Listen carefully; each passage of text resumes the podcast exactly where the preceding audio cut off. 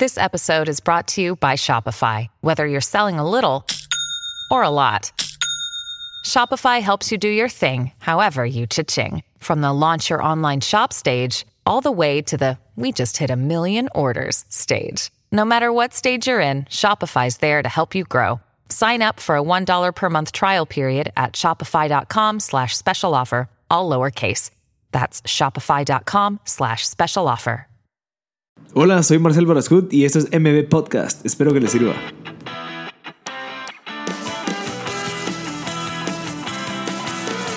Hola a todos, gracias por sintonizar MB Podcast. Estamos en el episodio número 23. Eh, este episodio, pues, tenemos un invitado súper especial que lo grabamos por Skype, ya que en el momento que lo grabamos, Matías de Tesano estaba en Japón, que ahí en el episodio pues nos cuenta un poquito el por qué es que está hasta allá. Y si estás escuchando, Matías, muchas gracias por, por la hora que, que nos diste a M Podcast para saber un poquito de ti.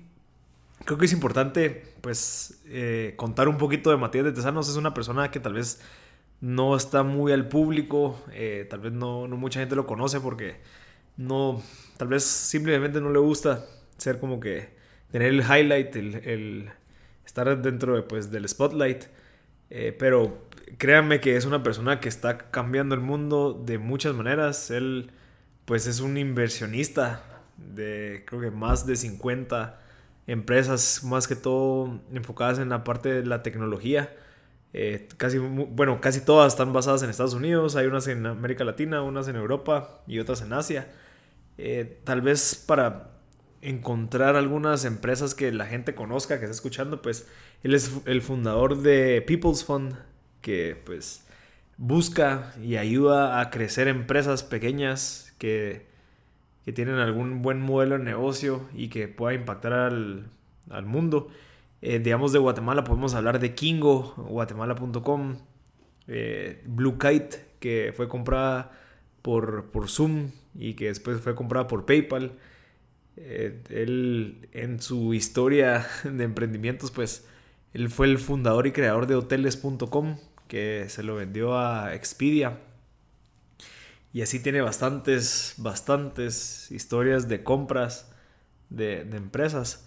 Entonces, es, increíble cuando, cuando hablamos con una persona como Matías, porque en M Podcast tal vez no nos enfocamos mucho en, la historia de los éxitos, en, todo lo que ha logrado, sino que se van a dar cuenta que en la conversación casi no tocamos eh, los logros, sino que tocamos mucho quién es esa persona detrás de todos esos logros. al final creo que los logros los podemos encontrar en, todas las, en todos los lugares que uno busca. Se mete uno en Google y pone Matías de Tesanos y encuentra eh, todo lo que ha logrado, todo lo que ha hecho.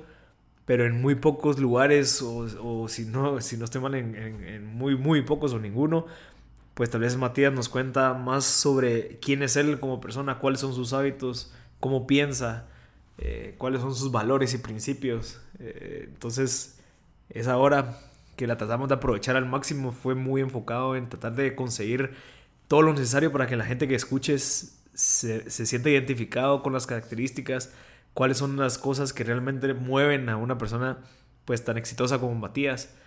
Entonces, eh, Matías, si estás escuchando, muchas gracias por tu tiempo. Estoy seguro que esta historia eh, va a inspirar a muchas personas a que sí se puede. Todas las dificultades, todos los obstáculos que superaste y pues hasta dónde te ha llevado. Entonces muchas gracias. No sé qué más podría agregar, pero creo que ya van a escuchar un poquito sobre, sobre lo que es. Y pues si en dado caso alguien eh, no, no, escuchó, pues esta llamada fue en Skype. Él está en, en, Japón, por lo tanto lo tuvimos que grabar por Skype. Entonces el audio pues no es el, el, el mejorcito, pero creo que se escucha muy bien y logramos conseguir toda la información necesaria en, en 60 minutos. Así que espero que les sirva muchísimo, realmente. Eh, una de las cosas que, perdón, que, quiero agregar es, Matías, siempre cuando habla en todas sus, en, sus biografías, pone que es un family guy, o sea, es una persona de familia, que le gusta leer, que le gusta aprender. Entonces, es, es muy, es, es, increíble que una persona lo primero que, que exponga al mundo es que ama a su familia, que su familia es lo primero. Entonces como que son valores y principios que creo que todos, todos, por más que estemos hasta arriba, por más que estemos hasta abajo, tenemos que tener bien claros y escucharlos de una persona que, que mucha gente quisiera llegar a ser, eh, quiere seguir o sigue, es inspirador. Por lo tanto, muchas gracias y espero que todas las personas exitosas también parte de sus valores y principios sea la familia, el querer seguir aprendiendo, el querer seguir aportando. Así que espero que les guste. Este es el episodio número 23 con Matías de, Tesanos y disfrútenlo. Si saben de alguien que les pueda, que le pueda servir, gustar, por favor compartirlo. Y muchas gracias por sintonizar M Podcast. Listo. Eh, perfecto, Matías. Mira, de primero todo, muchas gracias eh, por tu tiempo. Yo sé que sos una persona bien ocupada, eh, tenés un montón de proyectos en, tus manos y, y, te quería agradecer. como te conté en el correo, sos una persona que he admirado muchísimo desde, desde que supe de vos, desde que empecé a investigar de qué es lo que has hecho, lo que has logrado y por eso te juro que es, es un honor de que me hayas aceptado una hora de, de, tu, de tu tiempo para poder grabar este podcast. Gracias a vos por la invitación, buena onda y me encanta el podcast, qué, qué buen propósito de aprovechar tiempos, espacios, eh, por decirlo así, no, no productivos del día para, para escuchar eh, conceptos de otra gente, está buenísimo, felicidades. Sí, gracias, gracias Matías. Si quieres empecemos. Eh, no sé si me querés contar qué estás haciendo ahorita en Japón. Eh, ¿Estás trabajando en algún proyecto nuevo? Eh, ¿Estás cambiando el mundo de otra manera de todas las que estás cambiando? Si quieres, empecemos por ahí. Em, Japón hace años que lo tengo en mente y es un, es un lugar en donde he, visitado los últimos, diría que los últimos 12 años, em, casi que una vez al año, em, a veces dos. Y, y, la razón por la que tengo a Japón tan presente es porque siempre ha sido una fuente de, innovación y, es un país que pues todo el mundo sabe que es bastante avanzado en todo lo que, en lo que han creado y sobre todo en los años 60, 70, 80, 90, hasta, hasta el 2000 esos 40 años fueron la, la gloria de, de, Japón en términos de, productividad, pero inclusive antes de la, de la guerra, eh, en los 20, 30, eh, Japón fue de los, de los, más innovadores también, pero mucha gente no lo, no lo ve porque obviamente la historia pues cuenta un Japón tal vez un poco no tan, tan desarrollado, pero ellos inventaron, por ejemplo, el portaaviones, con eso atacaron eh, Pearl Harbor, y, o sea, tenían ya tecnologías bien avanzadas que, que, que luego por lo que pasó con la guerra, no, no, no se le dio crédito a Japón de, de, que realmente ellos fueron los creadores de todas esas tecnologías. Pero siempre ha sido un país bastante tecnológico y, e industrial. Em, entonces es, es, como una versión de, de Silicon Valley en Asia, em, totalmente diferente. Y, y, siempre había querido pasar un tiempo en Japón, em, o sea, físicamente y, y poder realmente conocer a más gente y, y, pasar más tiempo dentro del ecosistema de, de, Japón para, para, empaparme bien, que es el equivalente a que, por ejemplo, si fueras actor de teatro, que te fueras a Nueva York para estar en Broadway y ahí estar con la gente que tenés que estar. Eh, entonces esa es la, la intención de, de, pasar un tiempito en, en, Japón. Perfecto, Matías. Y digamos, vos vas a, a Japón también por el tema de tecnología o también por la parte de la espiritualidad eh, no sé, tal vez ahí siento que es una manera bien bonita de cómo ellos llevan un estilo de vida eh, súper super disciplinada, súper estructurada. ¿Qué piensas de eso al respecto? Sí, totalmente. Hay, mucho en la parte de la cultura y como toda cultura tiene sus cosas eh, interesantes, ¿verdad? O sea, diferentes, por no, porque no existe ni lo bueno ni lo malo, o sea, es, es, diferente. Y, y, siempre es muy valioso aprender de, otras culturas. Eh, la cultura japonesa es, es muy, muy diferente a la cultura latina, entonces desde ese punto de vista hay muchísimo crecimiento personal eh, para mí, para mi familia. Eh, entonces también en la parte, te diría que crecimiento personal, no tanto, yo no lo llamaría tanto espiritual, le llamaría más como crecimiento personal, eh, es, es, bien fuerte, porque así te saca de, de tu zona de confort, cosas tan chiquitas como eh, eh, subirte un taxi, comunicarte con el taxista y, o, ir al súper y comprar algo y preguntar dónde está el arroz. O sea, hay cosas tan básicas que, que, se vuelven eh, casi que el proyecto del día. Y es, es, es, interesante como que volver a pasar por el proceso de, de, sentirse niño en ese sentido, de que nadie te entiende y, y o vos no entiendes a nadie y,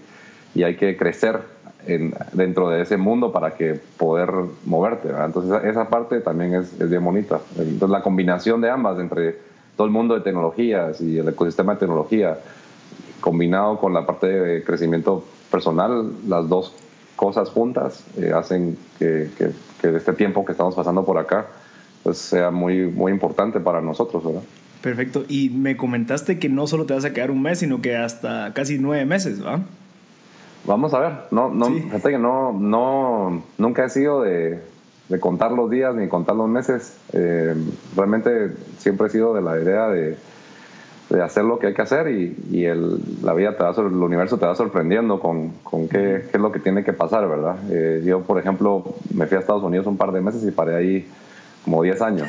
Eh, y, y, igual me pasó en México, igual me pasó en Argentina, igual me pasó en otros lugares que, que al final del día pues han, se han vuelto nuestra casa, por decirlo así, eh, y han sido todo una combinación de situaciones que se van dando y hay, hay lugares por otro lado que, que, que estuve evaluando e inclusive pasé un tiempo con el plan de vivir mucho tiempo, pero al final del día no se dio por, por diferentes razones. Entonces, como que yo creo que al final del día la vida te va llevando por donde te tiene que llevar, ¿verdad?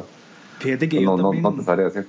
Cuando, cuando me, yo estuve en Japón casi, casi dos semanas, eh, creo que ahí, ahí fue donde aprendí que realmente lo mejor, o sea, de mi punto de vista, es quedarte en un lugar sin esa necesidad de estar corriendo y que sepas de que tenés que viajar a otro lugar después, porque al final cuando te quedas uh -huh. es cuando conoces realmente las culturas de los países y es cuando haces amigos, conoces gente, como que empezás a entender cómo es, uh -huh. que, cómo es que es el estilo de vida del lugar que estás conociendo.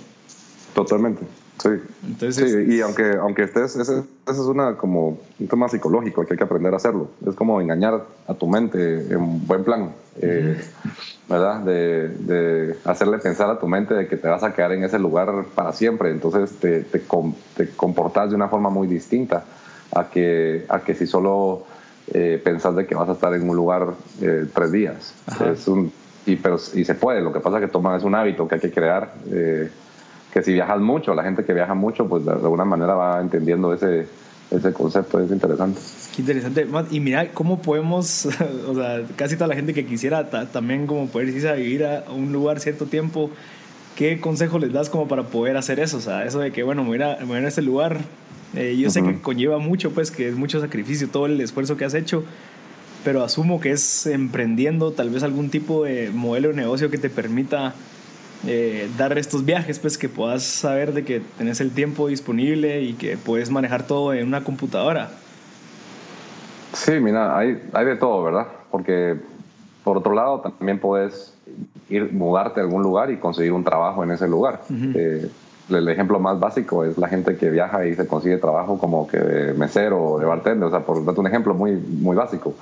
Eh, que, que, se puede, se puede de cualquier forma. O sea, no, yo no, no, estoy tan limitado a que tenés que tener un trabajo, una empresa propia o algo que puedas operar remotamente. Yo, yo soy más de la idea de, de como que escoger en dónde quieres estar y ahí vas a ir encontrando realmente cómo te vas a, a, a sostener. Eh, este plan de Japón, por ejemplo, no, yo no es que lo pude hacer así de la noche a la mañana, llevo años pensando en esto y hasta ahora se, se, lo, lo, logramos eh, concretar. Eh, pero sí, o sea, creo, creo que es más un tema de, cuando atendiendo tu pregunta, es más un tema de, de si realmente querés hacerlo, porque si realmente querés hacerlo, tu, inten tu intención está ahí, eh, lo vas a hacer al final uh -huh. del día. Entonces, no importa qué, qué, estás haciendo hoy en día, es como que me quiero ir, me voy y, y, y ya está. Y si no funcionó, pues te regresas y, y no pasó nada, espero yo. Qué, qué, y qué bonito porque estás viajando con tu familia, siempre. Sí, Siempre, siempre, todos lados. Con ¿Y cómo, cómo, ha, cómo, te ha funcionado eso? ¿Cómo, cómo, cómo lo lograste? Sí, ah, bueno, es un, es un proceso también. eh, mira, hay, hay, algunos viajecitos cortos que no, no puedo porque, porque es, más complejo, ¿verdad? Y también tampoco quiero disrumpirle tanto el, uh -huh. el, el día a, a, mi familia, pero, pero sí trato de hacer, o sea, sobre todo si son viajes de más de cierta cantidad de tiempo, siempre vamos juntos. Y es un, es, un, es un estilo de vida, o sea, es una decisión, más de lo mismo, ¿verdad? Es una decisión de, de cómo quieres hacer las cosas y, y, y, qué quieres hacer. Y para mí es bien importante estar con mi familia todo el tiempo que pueda. Entonces, si la montaña no va a Mahoma, Mahoma va a la montaña, ¿verdad? Como Ajá. dice el dicho. Y, y, estamos tratando de aplicar esa regla eh, lo más que se pueda. Uh -huh. Mira, y cómo, bueno, yo, yo conozco a tu esposa, eh, Marisabel Ruiz, ¿Y cómo fue? O sea, qué increíble porque ella se nota que es una gran parte de tu éxito O sea, desde que estás con ella, pues asumo que no, sería muy fácil si tuvieras una persona que no tuviera los mismos principios y valores y esa misma ambición de querer crecer y crecer.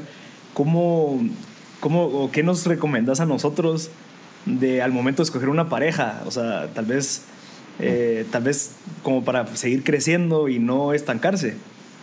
Ya, esa es una pregunta que no sé si puedo responder porque es tan personal. Eh, no soy, no me considero eh, ¿cómo se dice? Consultor de parejas, pero...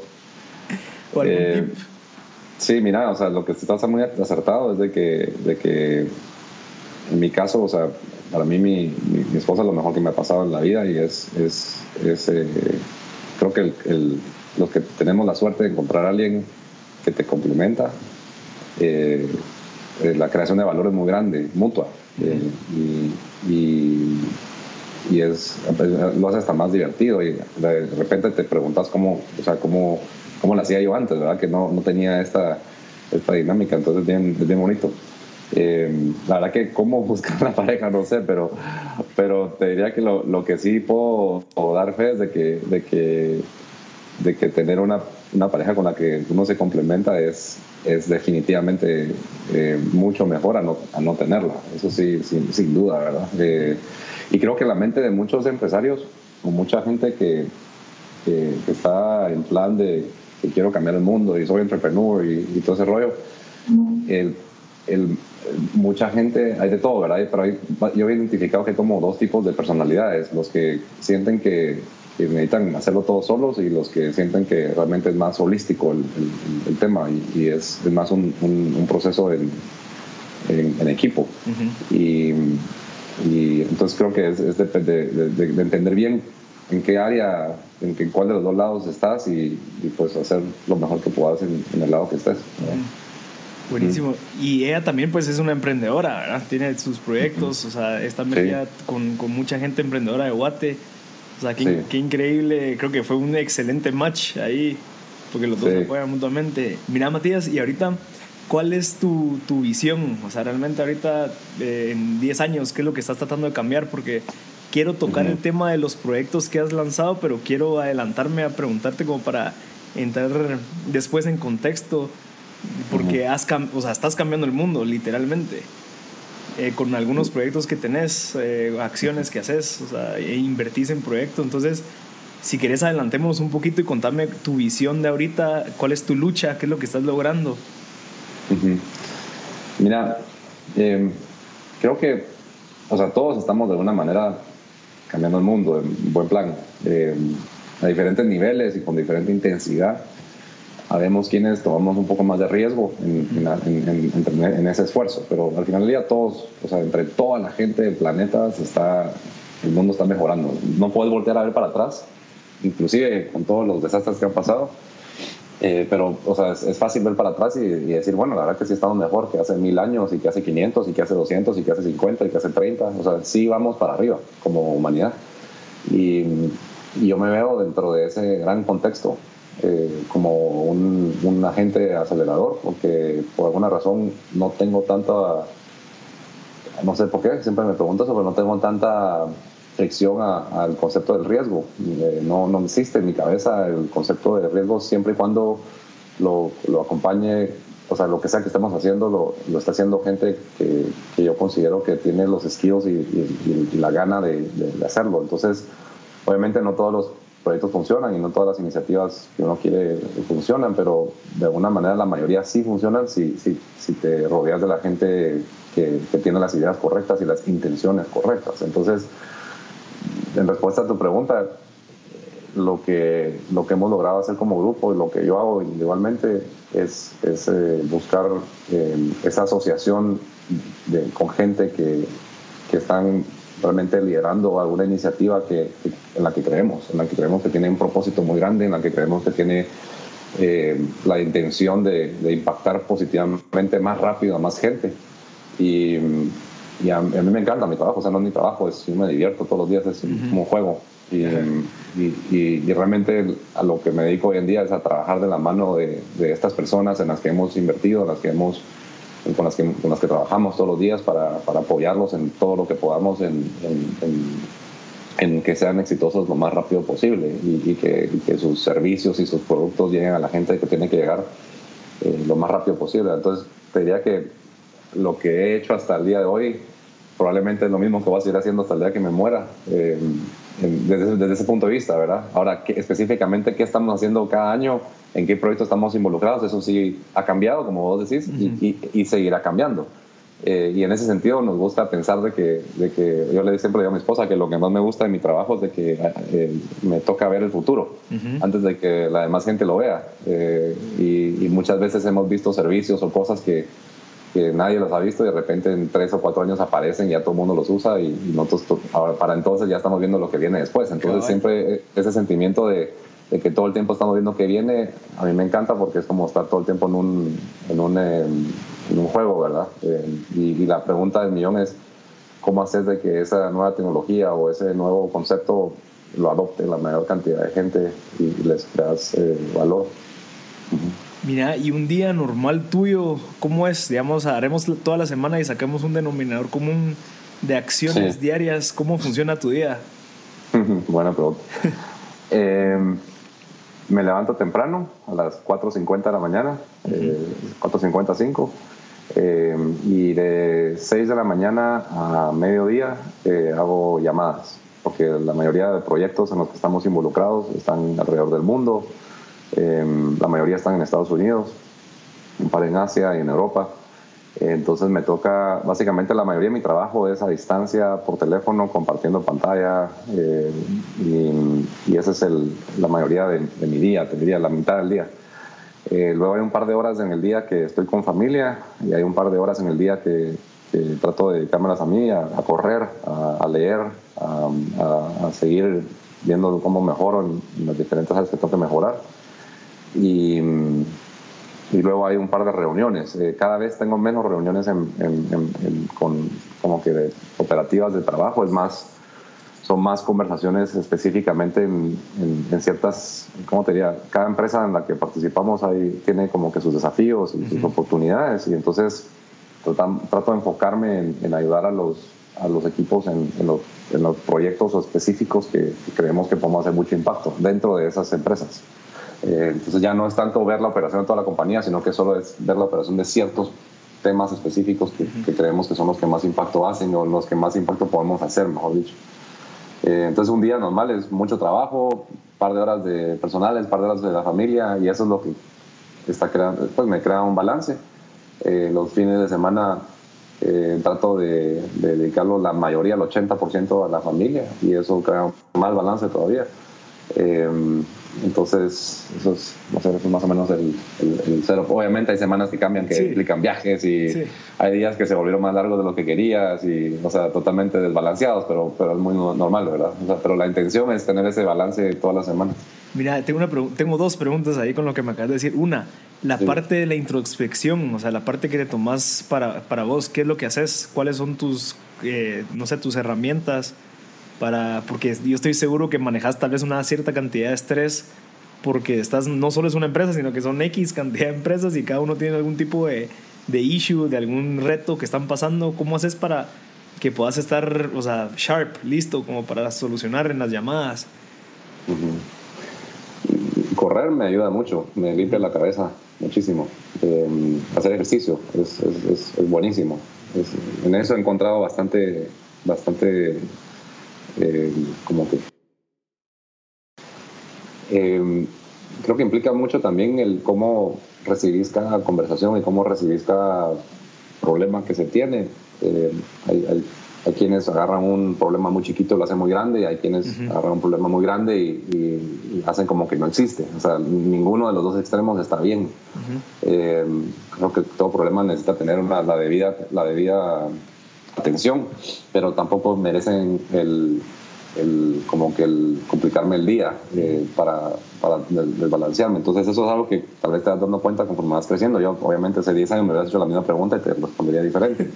Y dentro de 10 años probablemente te voy a responder diferente, pero hoy en día pienso que, que, parte de lo que me mantiene bastante en orden es, es que no permito que, o trato de no permitir que un problema inclusive por muy grande que suene, eh, tome control de mi día. Y eso es algo que es más como una práctica que se va logrando conforme vas pasando por situaciones bien difíciles. O sea, nosotros, como te podrás imaginar, el, el, nivel de, de, éxito que se llega a lograr no es fácil. O sea, se, se logra a través de, de subidas y bajadas y, y, todas las bajadas se vuelven lecciones muy grandes y de esas, esas se van acumulando y ya conforme vas avanzando pensás muy diferente. Y la, la conclusión es de que cada vez te das cuenta que los problemas realmente no, no, no, no deberían ni existir la palabra problema, ¿verdad? Es más eh, situaciones que hay que, que hay que atender y que no deberían de, influir en tu, en, tu, en tu, cabeza para como que contaminarte tu día, eh, sino que hay que tratar de mantenerlas en una cajita en donde se resuelven y ya, porque es increíble que si, por ejemplo, un ejercicio que yo hago bastante, que me encanta hacer, de vez en cuando para recordarme de que los problemas no son tan grandes como parecen. Si yo te pregunto ahora que pensés, hoy es, eh, eh junio 13, ¿verdad? Eh, miércoles. Si yo te pregunto el eh, junio 13 del 2017, ¿qué problema tenías? Ni te recordás. No.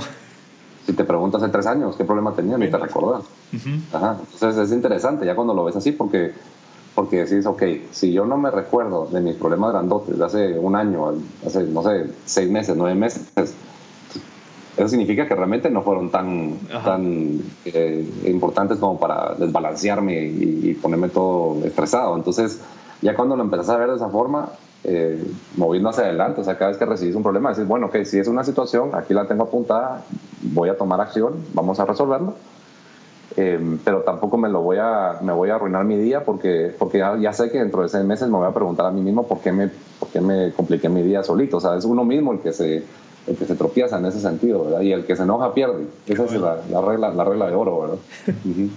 Mira, y, y, yo creo que tal vez tener la, la, práctica de ver las cosas bien objetivas.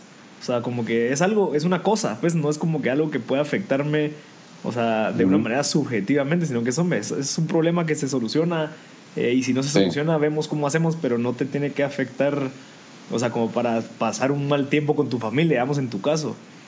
Exacto, y no es fácil, ¿verdad? O sea, hay días que sí, lastimosamente no te puedo decir que, que todos los días logro sacar la espada y, y, y, defenderme de todas esas situaciones, pero porque sí es imposible, ¿verdad? Somos humanos al final del día y, sí afecta. Pero, pero la mayoría, o sea, yo, yo creo mucho en, pensar en que la mayoría de las cosas y la mayoría de las veces, o sea, siempre pensando en, un poco más ambiguo, pero siempre usando el término de que la mayoría, la mayoría de, las veces que, se manejan de esa forma, es mejor pensar así, porque ya sí, sí, sí, efectivamente la mayoría de los días son mejores si, si pensas de esa forma, ¿verdad? Perfecto. Mira, tenía, la, otra pregunta era, eh, qué increíble, digamos, en las primeras seis horas de tu día, que haces llamadas a no sé cuántas empresas tenés, pero yo estoy seguro que todas esas empresas son de diferentes industrias, con diferente gente. ¿Cómo haces para que las decisiones, o sea, cómo, cómo te puedes adaptar por cada 15, 20 minutos que te tomas para llamar? ¿O cómo ha sido esa experiencia para olvidarte todo, enfocarte 15 minutos en una empresa, colgar, eh, olvidarte todo, concentrarte en otros 15 minutos en otra empresa que es de otra industria? ¿Cómo lo haces o cómo ha sido esa experiencia?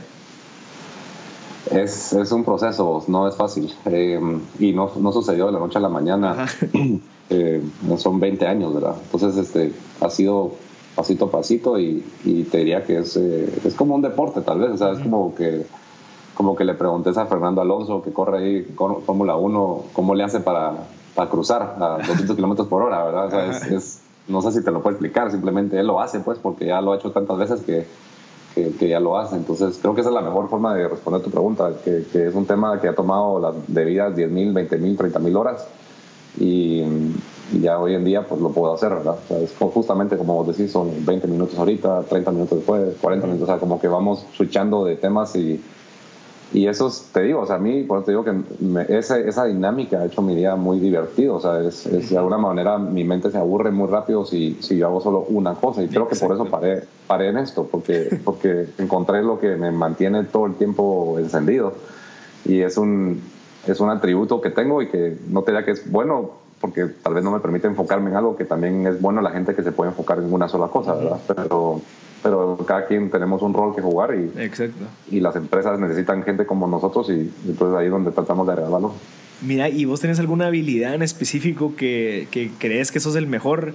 O sea, digamos, asumo que tenés socios. Eh, ¿cómo, ¿cómo, se divide en esa labor para que pues, esa experiencia que vos decís sea la, la, mejor? pues Sí, mira, en base a los, a los skills de cada uno, eh, ya llevamos 20 años trabajando juntos, entonces ya tenemos bastante identificado para, para qué es mejor, cuál es el superpoder de cada uno. Y, y, y, nos tratamos de enfocar cada quien en esos, en esos eh, en esos roles. Eh, y efectivamente nos repartimos el trabajo y eso, eso es otra cosa que permite tener esta dinámica, andar cambiando de conversaciones todo el tiempo porque trabajamos mucho en equipo y trabajamos mucho eh, diversificando el, trabajo y, y esa diversificación del trabajo, que es un concepto inclusive económico bien básico, es lo que crea el, crecimiento. Entonces sí, sí, definitivamente nos repartimos un montón de, labores y yo estoy enfocado más que todo en la parte de desarrollo, desarrollo comercial, y desarrollo estratégico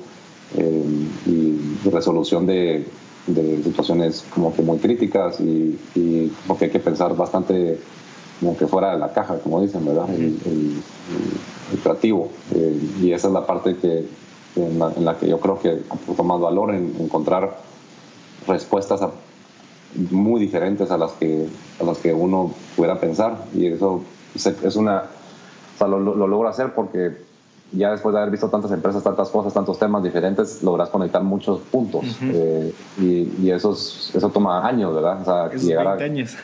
Exactamente, a conectar todos esos puntos. Entonces ya es bien interesante hacer esa, esas, jugadas de ajedrez que se hacen eh, pensando bastante diferente.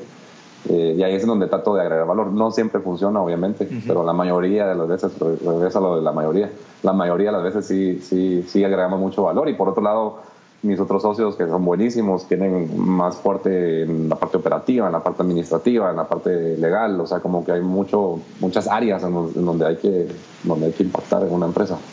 Mira, y la parte de relaciones interpersonales, ¿dónde, ¿cómo te ves? ¿Cómo la desarrollaste? Porque estar tratando con, no sé, 15 CEOs con diferentes personalidades, todos con ganas de comerse al mundo, ¿cómo logras manejar eso?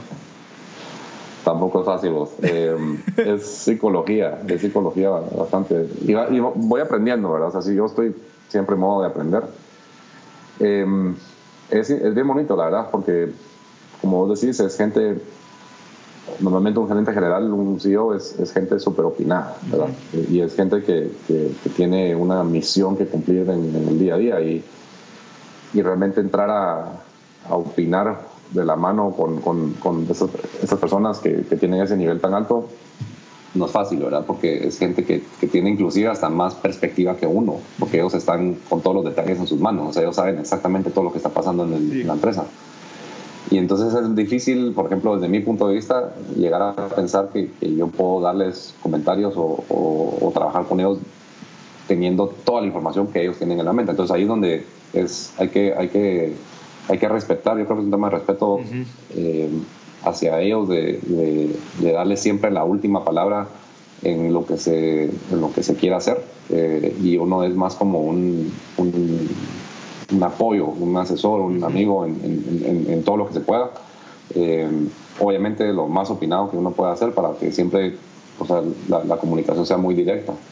Eh, pero al final día esa es la forma de, por, lo menos eso es lo que he aprendido, que, es lo que mejor funciona. O sea, siempre, porque hay muchos, hay muchos, o sea, siempre, siempre darle su lugar así, porque hay muchos grupos de inversión o muchos, eh, muchas personas que trabajan parecido a lo que hacemos nosotros, que se involucran en una empresa, pero tratan de, de, básicamente tomar control eh, de, todo, ¿verdad? de las ideas, de la dirección de la compañía, de, qué hacer, etc.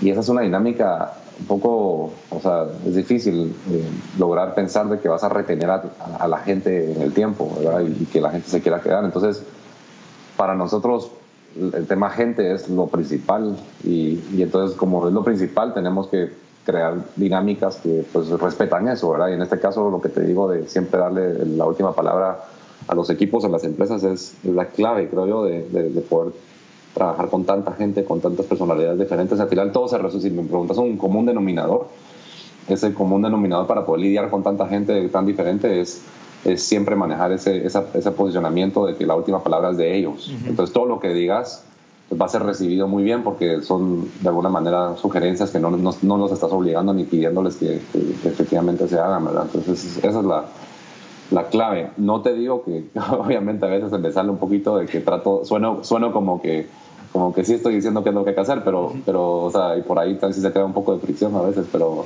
pero no, o sea, es, en realidad todos saben que, que, la última palabra la tienen ellos y eso ha ayudado muchísimo. Yo creo que también incluso es una manera para ustedes de ser escalables, porque imagínate si te metes en todas las decisiones finales de cada empresa, no tendrías todo el impacto que estás teniendo ahorita. Exacto, sí, exactamente. No, no se puede. Es literalmente es una decisión de vida, ¿verdad? O sea, o sos vos el que lo haces o, o lo tiene que hacer alguien más y vos sos un compañero de viaje. Qué increíble.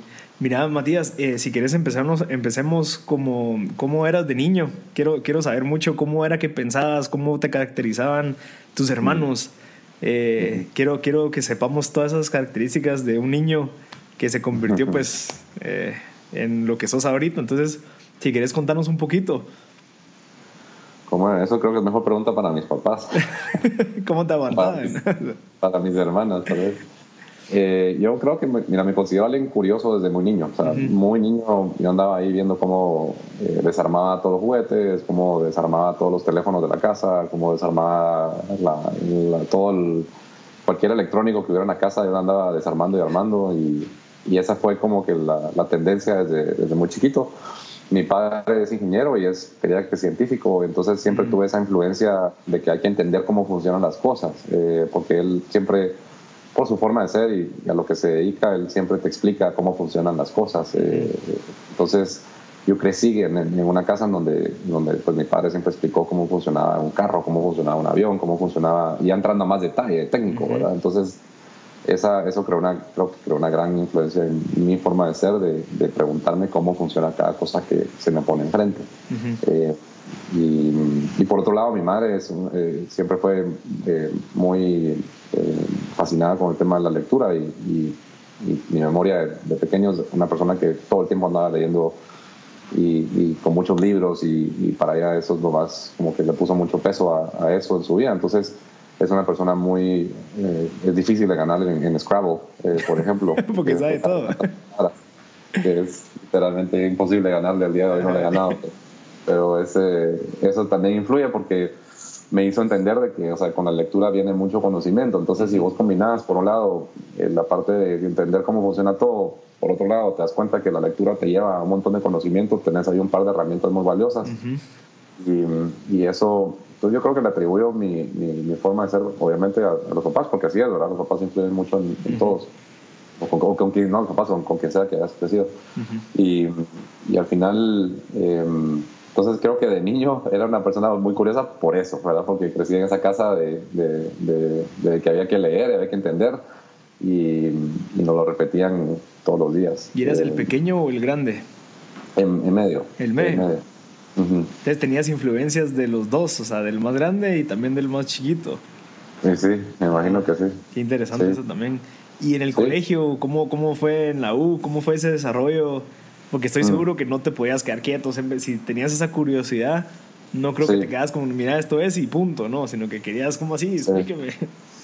Mira, en el colegio yo no, no me considero un buen estudiante eh, para el colegio, ni, para la U. De hecho, la U no la, no, la, no la, pude terminar. No es que no la quise terminar, no la pude terminar porque tuvimos ciertos eventos familiares que no, no me lo permitieron. Yo tuve que empezar a trabajar muy joven para poder ayudar a contribuir en mi familia. Entonces, eso me, me, pues me metió a, trabajar y luego me encantó trabajar y me encantó el mundo de tecnología y no, no necesité, por decirlo así, eh, regresar a, terminar la universidad no es de que sea bueno o malo, simplemente es, creo, creo mucho en la universidad, creo mucho que, se aprende muchísimo y, estructura y hay mucho conocimiento ahí. Pero en mi caso en particular, pues aquí estoy y no, no, no la terminé. Eh, como muchos otros en mi, en mi sector, ¿verdad? Hay mucha gente en el sector de tecnología que, que por lo nuevo, lo novedoso, lo diferente, de hecho las universidades no, no, no tienen el contenido que necesitan para poderte eh, educar en, en en, este, en esta área en la que me metí yo. Entonces también eso también influyó, ¿verdad? no es de que decidí ser, por ejemplo, otra, otra cosa. Pero, pero en general, entre el colegio y la U no, me, no me consideré un buen estudiante. de hecho, de, de, adolescente fue como más, eh, no me gustaba hacer deberes, no, no, no, no fui muy diligente, por decirlo así. Y, y, prefería estar en la compu. De hecho, yo aprendí a, a, programar muy joven, mm. año 90, 92, 93, imagínate. no sé, había gente que conoce eso.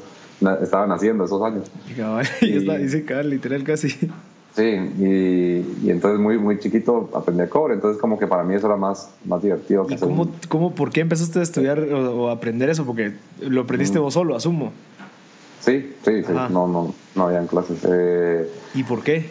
o sea, porque como mi, como mi padre es ingeniero, él necesitaba una compu en la casa y, y, creía mucho en, tener compu, entonces muy, o sea, muy temprano tuvimos compu en la casa, por suerte. La verdad, esa fue una una ayuda tremenda. Y, y en el año 89, no, el año 90, perdón, 90, 91, eh, ya teníamos internet en la casa y éramos el usuario número, qué sé yo, 30, 40 en Guate. Entonces era, desde muy temprano tuve internet. Entonces es, hoy en día no es muy común para toda la gente tener internet desde niño, ¿verdad? O sea, los niños de ahora hasta el iPhone y todos los teléfonos los manejan mejor que los adultos, pero en aquella época era totalmente raro. Entonces, como, como teníamos compu por internet en la casa, me metía a, a, leer, a, a, jugar.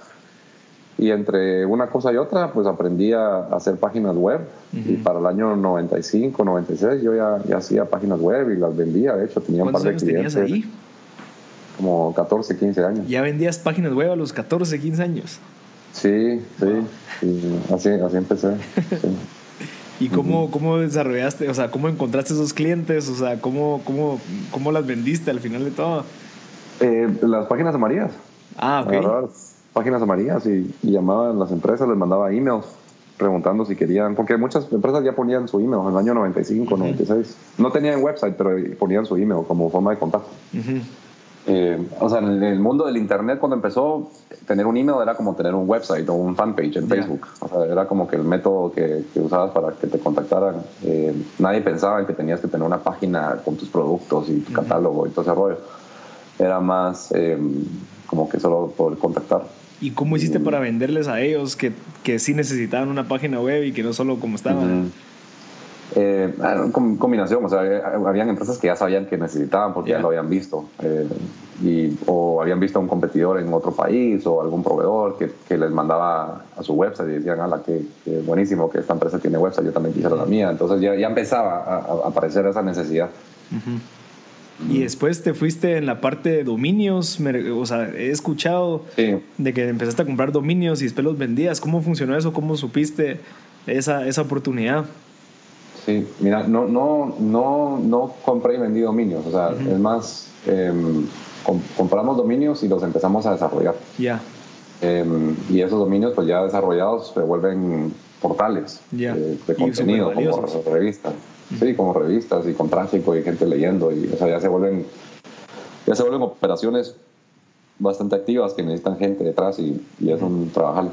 Em, y así, así es al final del día para poder tener, o sea, hoy en día ya no, porque puedes hacer una app y no necesitas ni un website, pero en aquella época era todo puro websites. Entonces, eh, los dominios empezaron a agarrar mucho valor, los, los, genéricos, y compramos buenos dominios en aquella época como deportes.com, fútbol.com, eh, salud.com, un montón de genéricos.com eh, que los empezamos a desarrollar y y, creamos eh, sitios bastante exitosos a nivel de audiencia en aquella época. O sea, teníamos muchísima gente entrando a las páginas, eh, leyendo contenidos y, y, así, así fue como empezamos a transicionar ya de, de, de solo hacer websites a, clientes chiquitos a, a, tener portales con, con tráfico y, y, cambió el negocio, ¿verdad? Ya el negocio se volvió vender publicidad en esos portales y, y así empezamos a, a crecer.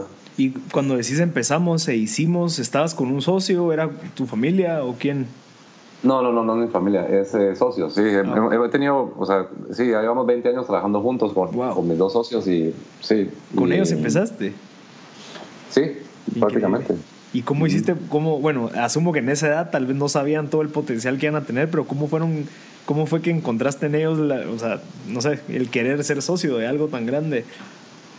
No, no sabes qué, qué No. va, qué va a pasar. No, no, eso es como toda sociedad, o sea, empieza por un- algo y, y se va desarrollando. Eh, sí, en aquella época queríamos hacer algún, un par de sitios y era lo que, lo que queríamos hacer. Y luego fue, fue evolucionando el- el- la- tanto el negocio como la sociedad.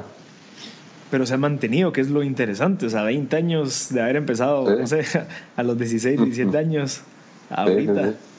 Sí, sí. No, hemos, hemos, hemos pasado por, por todo, por lo bueno, por lo malo, por lo, y por, por lo, por lo más o menos. ¿Y, y qué crees que es lo, lo valioso ahí? O sea, ¿qué crees que es decir, no, si no, si no hubiera esto, no podríamos haber aguantado estos 20 años? Eh, buena pregunta. Yo creo que lo, lo, lo que hace una sociedad buena es el, la diferencia en personalidades. Ujú. Eh, hay, hay sociedades que son personalidades muy parecidas y esas no siempre funcionan porque tenés a dos personas queriendo hacer lo mismo y eso es difícil, ¿verdad? No, no se puede tener ese- esa dinámica. Entonces, en nuestro caso, tuvimos la suerte de irnos conociendo y dándonos cuenta que, que cada quien era bueno para algo diferente y, y así, se creó, así se creó la sociedad. Wow, qué increíble. Qué- qué- Sí, qué- la verdad que pues, sí. Que, Sí. que- que se haya trascendido tanto. Mira, y si querés Sí. regresamos a los dominios. De los dominios, el más famoso fue hoteles.com. Eh, en esa época, tal vez. bueno, sí, ho- hoy, hoy en día, ¿verdad? En aquella época esa, esa categoría era, no era tan popular, era más popular, por ejemplo, un deportes.com que un hoteles.com, porque, porque el, el- el Internet, cuando empieza el Internet, en los noventas, era más un Internet de contenidos. la, la gente estaba limitada básicamente a leer. Entonces todo lo que era contenidos tenía mucho tráfico y todo lo que era transaccional tenía poco tráfico. Eh, eh, luego pasó el tiempo y a partir del año ya 2003, 2005, por ahí, eh, que la cantidad de usuarios empieza a crecer y que ya la gente se siente más cómoda con transaccionar en Internet. Entonces ahí es en donde los, los servicios transaccionales empiezan a, a crecer al punto que hoy en día hasta son más grandes que, que muchos servicios de contenido. Eh, o sea, como que se dio la vuelta el- la situación.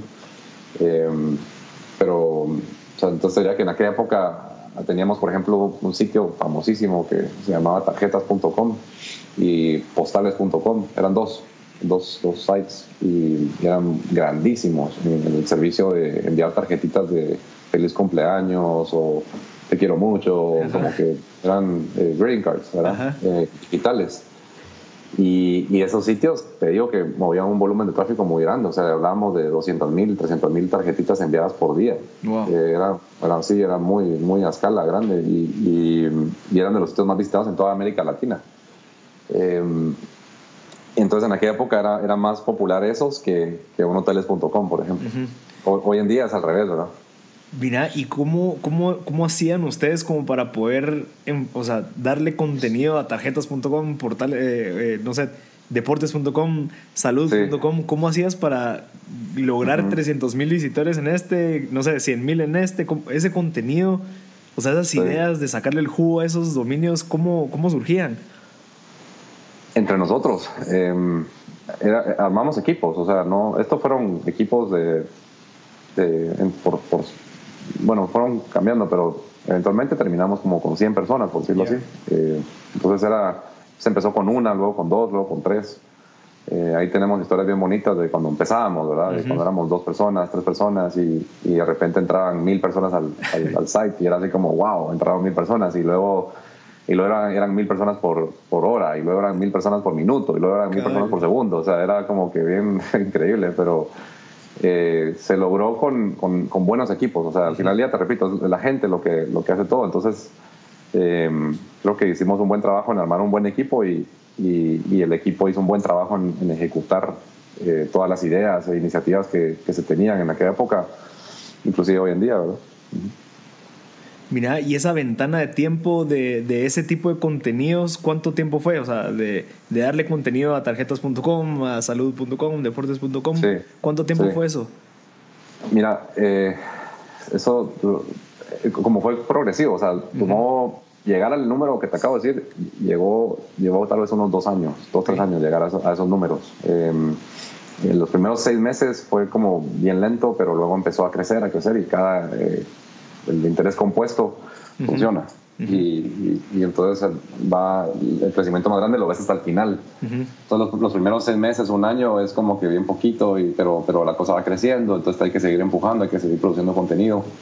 Eh, y al final, en esos sitios teníamos equipos como de 5 a 10 personas y, y, nos habíamos puesto una meta de contenido diario. Eh, entonces, cuando empieza el contenido es poco, pero luego con el tiempo se va volviendo más y más y más y más y más. Y cuando volví a salir para atrás, pasaron dos años y, se creó muchísimo contenido y ya el sitio está a escala. Entonces, es un, es un tema de ser constante. Ya. Y como, digamos, obvio que estaban ganando dinero ya durante los inicios, pues, o sea, no es como que hasta que ya tenían esa cantidad empezaron a ganar dinero. Sí. Sí. Sí, poco, ¿verdad? Pero, pero sí, o sea, cuando empezamos los primeros par de meses ya ganábamos un poquito.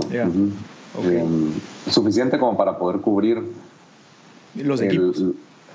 sí, por lo menos gran parte del costo y, conforme íbamos creciendo casi que todo se iba reinvirtiendo. O sea, nunca, nunca abrimos espacio a que, a que la ganancia se volviera ganancia, sino que casi todo fue eh, reinvertir, reinvertir, reinvertir. Entonces, mientras más ganábamos, pues teníamos más gente para poder crecer más. ¿verdad? Esa, es otra mentalidad también bien importante que el, mindset de crecimiento versus el mindset de de ya estoy bien con lo que tengo y, me quiero quedar con esto, que, está bien, o sea, no, no digo que sea una mejor que la otra, simplemente hay que tomar una decisión en qué, en cuál, de la, en cuál te quieres meter. Si querés, si ya llegaste a un punto donde estás tranquilo, tenés un estilo de vida que querés y cumpliste con tu meta económica, eh, y por otro lado está la, la, decisión de vida de si querés si ya no, es un tema ya ni, ni siquiera económico, es un tema de, de, que querés impactarle a mucha gente. Entonces, eh, la forma de, de, pensar es de que toda ganancia se tiene que volver a reinvertir para poder seguir ofreciendo el servicio a más gente, ¿verdad? Definitivamente. Mira, y, y entonces terminaron de hacer esto o lo continuaron, pero se empezaron a meter ya en otro tipo de negocios, o cómo fue que sucedió esa transición de, bueno, ya dejemos esto a un lado y empecemos a, no sé, tenemos suficiente capital como para invertir en otro proyecto, para desarrollar, o empezaron a invertir ya en ideas de otras personas. Eh, fue todo muy orgánico. Sí. Em, sí, inicialmente obviamente nosotros operamos nuestra, nuestras empresas y, y, esas empresas empezaron a generar ganancias y esas ganancias empezaron a reinvertir primero dentro de las mismas empresas y luego las empresas, por decirlo así, producían más ganancias de lo que podían realmente reinvertirse. Entonces esas ganancias extras ya empezamos a meterlas en otros nuevos proyectos y así es como se va construyendo el grupo. ¿Y esos proyectos inicialmente fueron de ustedes, de ideas suyas? ¿O fueron, mira, este cuate está haciendo esto, me gustaría escucharlo para ver si lo apoyamos? ¿O cómo fue? Eh, ambas. Sí. Un poco, un poco de ambas. ¿Y cómo escogían los proyectos?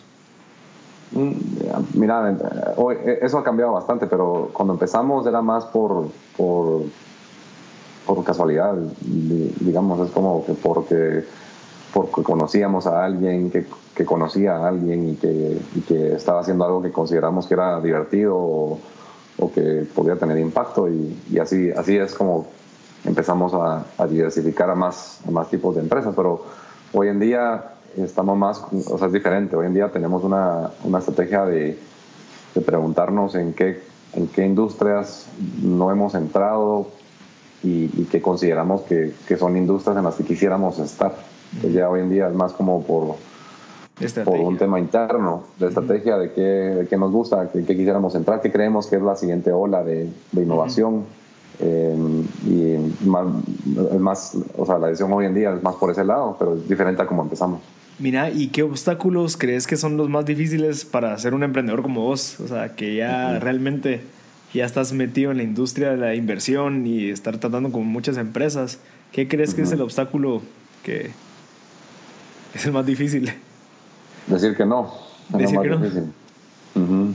Sí, sí, porque empezás a ver cosas tan increíbles que, que, te querés meter a todo y es, es imposible. Eh, entonces hay que, hay que mantener un balance de vida entre lo que se puede hacer y lo que se quiere hacer. ¿verdad? Todos queremos hacer un montón de cosas, pero no todos podemos hacer un montón de cosas. Entonces entra a batear ese, ese concepto en el día a día. Y, y si le empiezas a decir que sí a absolutamente todo, te, te, o sea, te llenaste de, un montón de cosas que ahora tenés que hacer que no necesariamente eventualmente las quieres hacer. Entonces hay que tener mucho cuidado con, con, con eso. Eso es lo más desafiante. O sea, al final del día determinar, crear como que un algoritmo de, de decisión de por qué me voy a meter a, esto nuevo, eh, ¿verdad? Sí, sí, por otro lado ya tengo eh, estas otras cosas que, a las que, por cierto, les tengo que meter mucha atención para que funcionen. Entonces, como que ya cada vez las opciones son menos, ¿verdad? Cuando no tenés nada que hacer, si partes de una situación en donde estás de vacaciones totalmente y no tenés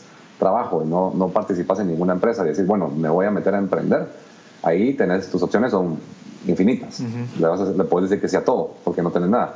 Pero en un lugar en el que estamos, por ejemplo, nosotros ahora, que ya o sea, estamos súper ocupados y hay bastantes eh, empresas que tenemos que apoyar, eh, es más difícil decirle que sí a algo nuevo porque, porque tenemos que justificar muchísimo por qué hacer algo nuevo y no seguir enfocados en lo que, en lo que ya estamos, ¿verdad? eso es lo más difícil.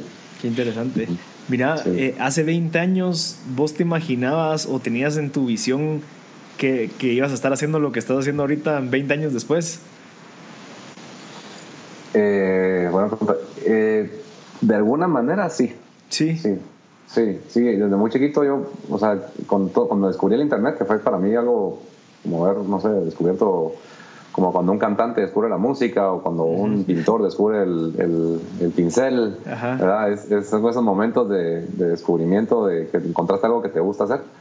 Eh, sí, de alguna forma, cada proyecto que, que, en los que he participado han sido parte de, este sentimiento de que me encanta estar metido en el mundo de tecnología. Eh, tal vez más chiquito lo pensaba como con un solo proyecto y ese proyecto era como lo que tenía que hacer y era lo que viene al mundo. Eh, pero ya tal vez ahora ya lo veo como más holístico, o sea, ahora ya son varios proyectos al mismo tiempo, entonces uno va, uno va cambiando, ¿verdad? Y, tal vez, como te digo, dentro de 10 años me hacer la misma pregunta y te digo, mira, fíjate que decidí regresar a hacer solo un proyecto, o sea, nunca sabes, ¿verdad? Pero, pero por ahorita, hoy, estoy bastante contento con, con lo que estoy haciendo. ¿Y cómo crees que, que todo, o sea, tal vez es una pregunta bien así fumada, pero ¿cómo crees que la gente puede encontrar eso? O sea, eso de decir, puchicas, esto es lo que, lo que debería yo hacer porque yo sé que me va a llevar a donde yo quiero estar. O sea, ¿es, es el instinto? ¿Es, ¿Es, la pasión? ¿Qué crees? Eh, yo, yo, creo que es el trabajo, es el, es el trabajar bien duro. O sea, es porque hasta que no, hasta que no realmente le metiste la dedicación a algo, no sabes si, si te gusta o no te gusta. O sea, es, es, es, como, es como correr. O sea, si te metes a, a correr y empiezas a correr, por ejemplo, te propones correr 45 kilómetros o lo que sea, y empiezas a correr, pero a los 5 kilómetros te cansas, o sea, no tenés ninguna obligación realmente de terminar la carrera. Si querés, te puedes salir, nadie te está obligando a terminarla, es una decisión muy personal. Eh, si te esforzás y la terminás, y terminas la, la distancia que querías correr, el sentimiento es súper gratificante porque decís, wow, o sea, terminé la carrera, o sea, terminé la distancia que quería correr. Y puede ser que en ese momento, o mejor dicho, hasta ese momento, vas a saber si lo volverías a hacer o no. Hay gente que, que, hace una carrera y dice, nunca más vuelvo a hacer esta carrera porque no me gusta, fue una tortura y, olvídate, a mí lo que me gusta es nadar, por ejemplo. Eh, y lo mismo es con los proyectos y con las, las cosas que uno quiere hacer. Si te metes, por ejemplo, a, a cantar o a bailar o a, o a, ser científico, a ser doctor, o sea, lo que sea que te metas, hasta que no te metas a, dedicarle realmente de lleno el, esfuerzo. Eh, y cuando termines lo que, hayas, lo que te hayas propuesto haber empezado, hasta que no, no, lo hayas hecho, lastimosamente no sabes. Entonces, eso es un riesgo que todos tienen que tomar, todos tenemos que tomar.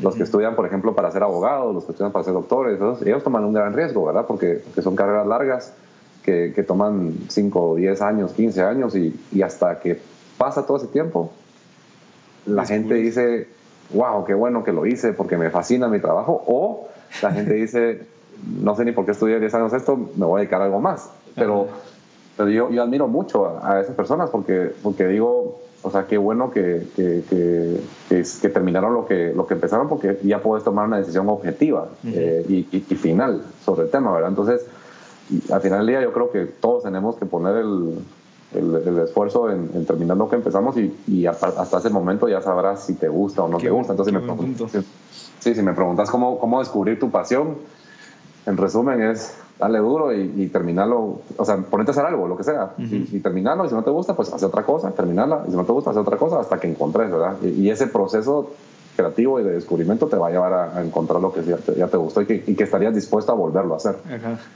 En mi caso, por ejemplo, hacer una empresa no es nada fácil, es bien difícil. O sea, todo el mundo está en tu contra. Eh, todos los competidores se quieren comer tu, tu, comida. Eh, eh, es difícil retener a los equipos porque cada quien quiere hacer su proyecto también. o sea, como que no tenés plata para hacerlos. Es, todo está en tu contra. Cuando quieres hacer una empresa, literalmente todo está en tu contra. Y, y, y, sacar adelante cualquier proyecto no, no, es fácil. Entonces, cuando, cuando lo sacas adelante y, terminas tu trabajo, o inclusive si fallas y, cerras el proyecto, eh, cualquiera que sea el, outcome, eh, hasta que no terminas, el, hasta que no cerras el círculo, no, no te puedes decir a ti mismo, ¿será que lo volvería a hacer o no? ¿verdad? Eh, entonces, es, para mí ese es el, el secreto, ¿verdad? Mira, ahorita aprovechando que son nos quedan cinco minutos, eh, en los momentos, yo estoy seguro que en más de algún proyecto que han empezado no ha, no ha sido exitoso. ¿Cómo decís o en qué momento decís no? Pues, o sea, ya no. Eh, ¿Cómo aceptas? Creo que es lo más difícil. ¿Cómo aceptas de que, que hubo un fracaso ahí? O que, que no, no, no, no, se dio lo que se quería. ¿Cómo, cómo funciona eso? Ok. Em, esta, esta respuesta es muy personal que cada quien piensa muy distinto, ¿verdad? Este es mi, mi, punto de vista personal. Si le preguntas a mis socios, probablemente ellos tienen otro punto de vista. Pero, pero el mío es de que yo entro, yo entro a todo proyecto nuevo eh, con la expectativa de que, de que, de que ya se perdió todo. Okay. Eh, y eso es un, por ahí hay gente que dice, no, no piensas en eso porque lo que pensás es lo que va a pasar y no piensas en cosas malas y eso es lo que mucha gente dice. Yo no creo en eso. Yo, creo que, que parte de, de, de, lograr sacar todo adelante es un tema de expectativas. Es que expectativas te pones. Entonces, si, si tus expectativas realmente es de que vos ganás porque te metiste a esto, porque vas a aprender y, porque vas a conocer gente y vas a... Vas a ese, ese es el valor realmente que le vas a sacar. Creo que ya empezaste con el pie derecho eh, porque si el proyecto económicamente no es viable y no se dio, hay que cerrarlo, eh, no salís con un sentimiento de pérdida, salís con un sentimiento de, que te llevaste lo que querías, que era aprender. Entonces ganaste. Entonces, es un, como te digo, es un sentimiento muy personal, un punto de vista muy personal. Atendiendo tu pregunta de cómo le hago, ¿verdad? Ese, es, el, cómo lo hago yo. Eh, y, y ese, es interesante pensarlo así porque entonces ya no puedes perder. O sea, nunca perdés, siempre, ganas. es un mindset interesante. Mira, eh, nos quedan tres minutos. Eh, Matt, si quieres solo contarme qué libros o qué libro fue el que te cambió la vida, qué libro le recomendás a la gente que lo lea para que, pues, no sé, sea exitoso. Mira, hay, hay, varios, pero eh, creo que si estás en el mundo de, de, de crear valor, ya sea que que estás haciéndolo con una empresa o si estás haciéndolo con, con un, puesto de trabajo que, que, te, que te, gusta estar. Eh, a mí me gustan mucho los libros de, de operaciones, de, que hablan de conceptos y de best practices. Y hay, o sea, Rockefeller Habits, es, es mm, Mastering Habits, muy bonito, es cortito. Eh, y, y, luego eh, Good to Great, o sea, los, los básicos, que, que, son como que para, para el tema de crear valor. Y, y del tema personal, de personal growth, a mí me, me ha gustado mucho el tema de, de, Stoicism. De, ah, sí, de Marcus Aurelius, de Seneca. Sí, sí, sí, sí, ese tema me encanta y, y más que libros, em, me gusta leer mucho, eh, estoy suscrito a un par de, de newsletters y de, servicios de información de ese tema, entonces mm. más que leer libros, leo muchos correos diarios que me refrescan la cabeza y me hacen recordarme de conceptos que son muy alineados a esos pensamientos, ¿verdad? Que todo lo que te pasa es por algo, que, que, o sea, todo es crecimiento personal, bien, bien bonito, es, es, bien valioso. Increíble. Gracias, Matt. Y mira, algún recurso, un video, algo que, que creas que le pueda servir a la gente para ir terminando. Eh, TED. TED Talks. sí, TED Talks. Sí. Es que son, buenos. bueno, vos tenés un TED Talk, ¿verdad? Sí, hace años. Eh, sí, pero TED Talks hay, hay, buenísimos. La verdad que son bien eh, inspiracionales. Hay conceptos lindísimos. Eh. o sea, mira, hoy en día creo que no hay excusa. No hay excusa para ser una mejor persona. No existe excusa. Es, es, es, la información está tan fácil de accesar, tan fácil como meterte a YouTube o a TED Talks y, y, empezar a crecer muy rápido. O sea, la persona que sos hoy puede ser una persona 100 veces mejor eh, en, en, record time. Antes te tenías que meter a la universidad, eran cinco años, tenías que ser profesores, o sea, era un gran proceso largo y tedioso volverte eh, mejor. Hoy en día eh, hay tanta información, está tan enfrente tuyo y tan fácil y gratis de, accesar que, que, que, no hay excusa, la verdad, para, para volverte mejor en lo que sea que querrás hacer. Perfecto, te lo agradezco, en serio, gracias por tu hora perfecta, o sea, mucho contenido valioso.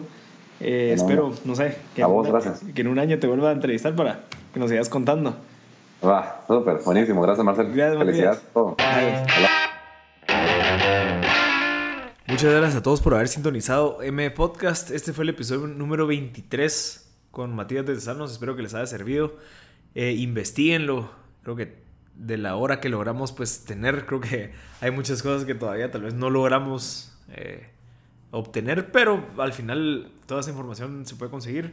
Eh, muchas gracias de nuevo Matías por el tiempo.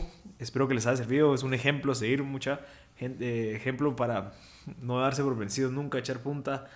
Eh, se puede. Eh, solamente es una buena visión, es, es buen esfuerzo, trabajo en equipo y lograr lo que él ha logrado, pues, y, saber que es guatemalteco, creo que nos inspira a toda la gente eh, chapina que sí se puede y, que se puede lograr ser de nivel de Silicon Valley, ser de nivel de inversionistas de Estados Unidos. Entonces, muchas gracias. Espero que les haya servido bastante. Creo que las historias, como hemos venido escuchando, creo que impactan más que cualquier teoría. Y historias de gente que es de nuestro, de nuestro país, que, que sobresalió dentro de nuestros mismos obstáculos que todos tenemos. Eh, entonces creo que eso nos motiva a que que sí se puede. Entonces, muchas gracias a todos por haber sintonizado mi podcast. Si en dado caso saben de alguien o que les pueda servir o que le pueda gustar, por favor, compartirlo. Y ya saben que cualquier persona que nos puedan referir para entrevistar en el podcast, nos lo pueden referir a info.mpodcast.net y seguirnos en nuestras redes sociales, eh, mpodcast en Instagram y mpodcast en Facebook. Así que muchas gracias por sintonizar mpodcast.